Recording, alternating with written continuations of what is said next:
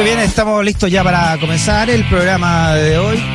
Conversaciones desde Radio Sax. Actualidad también al ritmo del rock and roll, del pop y el rock en realidad.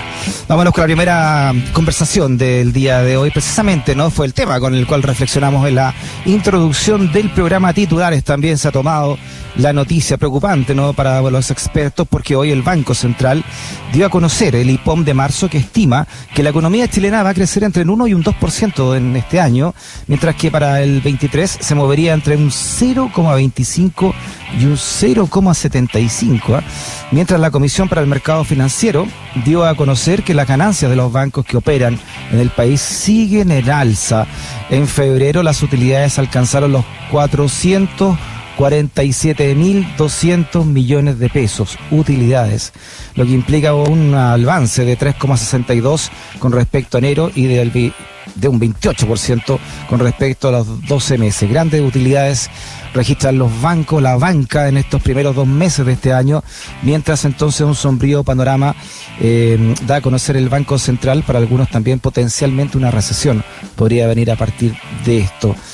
Vamos a hablar del tema entonces con el director del programa económico de la Fundación Chile 21, Eugenio Rivera. Además, Eugenio es miembro del Foro para un Desarrollo Justo y Sostenible. ¿Cómo está? Bienvenido, Eugenio. Muy bien, muchas gracias. Gracias por la invitación. Gracias a usted, Eugenio, para que nos, para que nos explique ¿no? esta dicotomía de noticias. Por un lado, lo que, lo que, lo que sale surge del Banco Central. Por otro lado, las suculentas ganancias que está teniendo la banca en Chile. ¿Cómo lo explica usted? Bueno, yo creo que en primer lugar, Cabel, es necesario conversar acerca de cuál es el significado, qué se puede interpretar del informe del Banco Central. Lo primero que llamó la atención es que pese a que los eh, analistas esperaban un crecimiento de la tasa de política monetaria de dos puntos, el banco subió la tasa solo en 1,5. Y eso, digamos, cabe preguntarse cuáles son las razones de eso. Ya, eh, y un poco el análisis del informe me sugiere a mí que eso tiene que ver con una, un cierto giro que está mostrando la, manera como el Banco Central venía enfrentando el problema, eh, el problema económico nacional.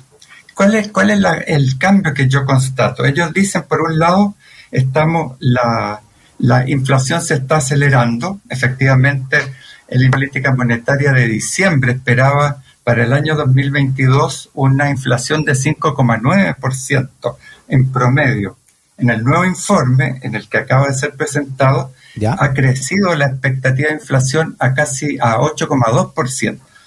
Ahí hay un problema. ¿Qué es lo que sucede? ¿Cuál es, ¿Por qué razones, pese a la política, a la fuerte política de aumento de tasas de interés, por una parte por parte del Banco Central y por otra parte la fuerte reducción que experimenta el gasto fiscal a raíz de la reducción del presupuesto para el presente año, ¿qué es lo que está pasando? ¿Por qué no, por qué no opera, digamos, la reducción de la tasa de inflación? Y eso de alguna manera plantea la pregunta de cuáles son las causas, o más concretamente, si tenía razón el Banco Central para pensar que la principal y casi única causa del fenómeno inflacionario era, por una parte, el aumento del gasto público, que sin duda tuvo una gran importancia el año pasado. El, crecimiento del gasto público sin duda desequilibró la situación eh, y eso fue producto de que no se gastó lo necesario en el 2020 y se aumentó quizás por razones electorales de manera muy eh, extrema el gasto público en el 2021 y naturalmente que esta falta de apoyo a la ciudadanía detonó los retiros de los retiros de los fondos de pensión y todo eso configura un elemento explicativo, un aumento de la demanda. Pero lo que yo creo que estaba subestimado y por eso es que las medidas no están dando el resultado que se esperaba, es que los factores externos, los factores, los problemas de la, de la de la cadena logística de suministro, los problemas de oferta, como, el, como el, sistema mundial operaba de una manera muy desagregada, problemas en países particulares tienen influencia en, la, en los suministros en general. Y en ese sentido, este, a mí me parece que este giro, este, esta, este, este aumento de la tasa política monetaria, no en la medida que se esperaba, tiene que ver con que el Banco Central empieza a reconocer que hay otros factores que están incidiendo en el proceso inflacionario. ¿Usted está de acuerdo? ¿Usted está de acuerdo entonces, Eugenio, con este con este esta tirada de riendas, ¿no? Como, como algunos economistas me lo han descrito durante el día de hoy del, del Banco Central en la economía, o realmente es peligroso, es como es como frenar un auto en curva, poner eh, tan alta tasa para para combatir la inflación. Bueno, yo creo que era difícil que el Banco Central se diera una vuelta de carnero tan acelerada. En ese sentido, este, lo que hace es, limitar el aumento de la inflación.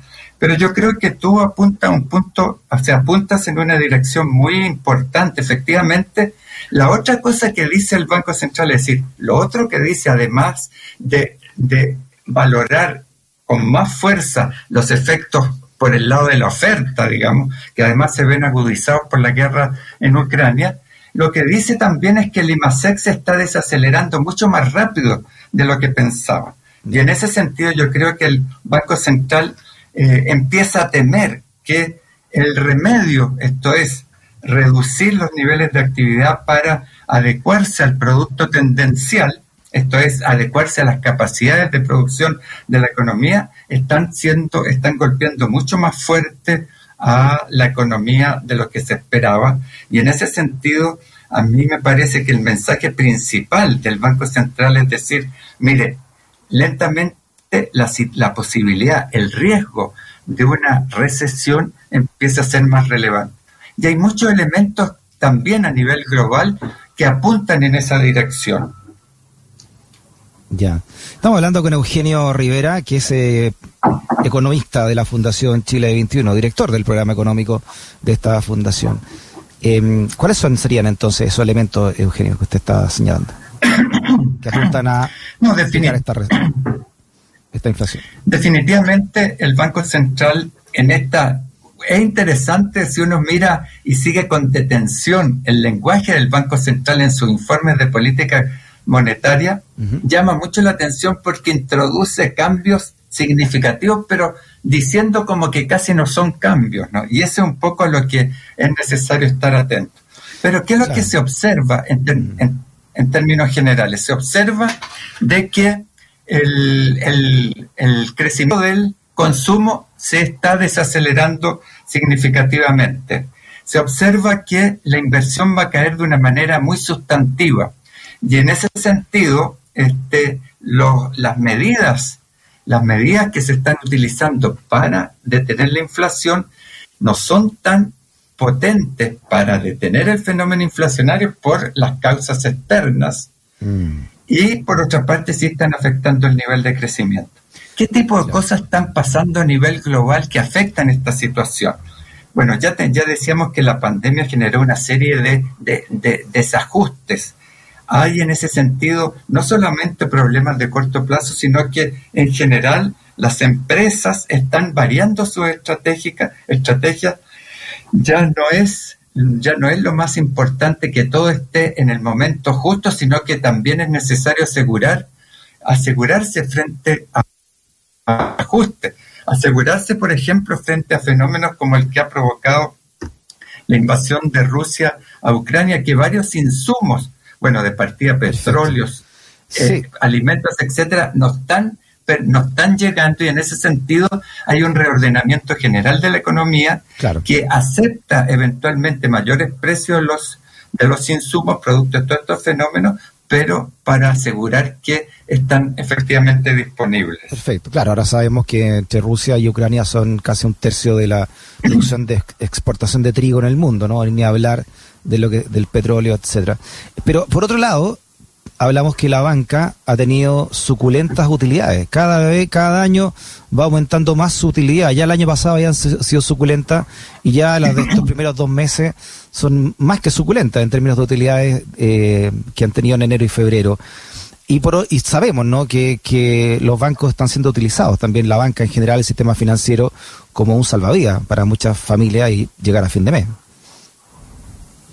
Sí, bueno, efectivamente la ganancia de los bancos alcanzaron en el enero y febrero mil millones de dólares y esa cifra está relativamente subestimada por lo que han sido, digamos, porque se constata, se observa un aumento en las provisiones adicionales eh, voluntarias. Es decir, los, los bancos están de alguna manera obligados por la norma a tener ciertas reservas para enfrentar los eventuales problemas. Pero lo que se observa es que hay un, un, provisiones mayores a los exigidos por la norma y eso significa que de alguna manera las utilidades pueden estar siendo subestimadas porque ahí se están llevando ciertas utilidades. En ese sentido, hay claramente un fenómeno de esa naturaleza. Pero lo interesante es que uno mira lo que es el, eh, lo que son las razones de esas altas utilidades, tiene que ver con que las colocaciones de los bancos han aumentado sustantivamente, aun cuando se observa que las colocaciones de los bancos en comerciales, es decir, eh, eh, créditos para que la gente adquiera, digamos, para la operación comercial. Eh, estas se han reducido de, de, de 0,9 a 0,4% su tasa de crecimiento, es decir, casi a la mitad. Las colocaciones en vivienda también se están reduciendo. Y lo que no se está reduciendo, sino que está aumentando, son los créditos de consumo, que han pasado eh, eh, que han subido significativamente. Esto tiene, es importante relacionándolo también con el punto que discutíamos anteriormente, cuando decíamos que la, la, la, la inflación producida por el exceso de demanda se estaba desacelerando. Es decir, no es tan cierto que las personas que han hecho retiro de sus fondos de pensiones sean personas que están dispuestos a gastar esos recursos. Por el contrario, hay una gran cantidad que ya se gastó los recursos, mucha de esa gente ya, o sea, no solamente no tiene recursos en los fondos de pensiones, sino que ya se los gastó, y aquellas personas que tienen sustantivos recursos y que por eso el Banco Central decía, mire, tenemos que tener cuidado que esta gente vaya a gastar esa plata y por tanto aumentar la demanda y el consumo, eso no no está operando porque hay gente que no necesita esos recursos para su consumo ordinario. Perfecto. Hay sí gente que lo, necesita y esa gente está demandando más créditos de consumo. En ese sentido, este, esa, esa claro, por eso mismo, yo se lo preguntaba esto, que la gente que más necesita esté acudiendo a una banca que cada vez tiene más utilidades. Y también se lo pregunto a usted como parte del Foro para un Desarrollo Justo y Sostenible, le hago esta pregunta ya a manera de reflexión final, eh, eh, Eugenio. ¿Qué significa no esta dicotomía entonces eh, entre las personas que podrían quedar sin trabajo o que están en este Chile eh, que podría caer en recesión con estos niveles de inflación versus una banca que tiene estos niveles de utilidades? Sí, no es raro que la banca cuando a la economía le va más mal, le va mejor, porque tiene, digamos, dispone de mayores márgenes para, digamos, para aumentar sus utilidades. Y en ese sentido yo creo que es muy importante la pregunta que tú haces en el, sentido que esto se relaciona con otra discusión relevante que es la que tiene que ver con dos cosas. Por una parte, la necesidad de un programa que se preocupe y tome medidas importantes para reducir el alto desempleo que existe Ahí hay un problema que muchas familias están sin ingresos, pero por otra parte se ha propuesto también elevar el salario mínimo. Nosotros, hay mucha gente que dice, mire, pero eso va a afectar el proceso a las empresas, muchas empresas no van a poder pagar esos recursos y en ese sentido se va a ver afectada la producción. Pero yo creo que en el, por el contrario, las políticas gubernamentales para aumentar el empleo van a ir en auxilio a esas personas y el aumento de los, del salario mínimo lo que puede hacer en estos momentos es contrarrestar, creo que parcialmente, pero contrarrestar al fin y al cabo los efectos de esta situación recesiva que el Banco Central dejó en claro en su en su, en su último informe de política monetaria y que denota claramente un deterioro a lo que había esperado en diciembre, en el informe de política monetaria de diciembre del año pasado. Eugenio Rivera, director del programa económico de la Fundación Chile 21 y también miembro del Foro por un Desarrollo Justo y Sostenible. Eugenio, muchas gracias por su conversación. Que esté muy bien. Muchas gracias a ti por la invitación otra vez. Chao, chao.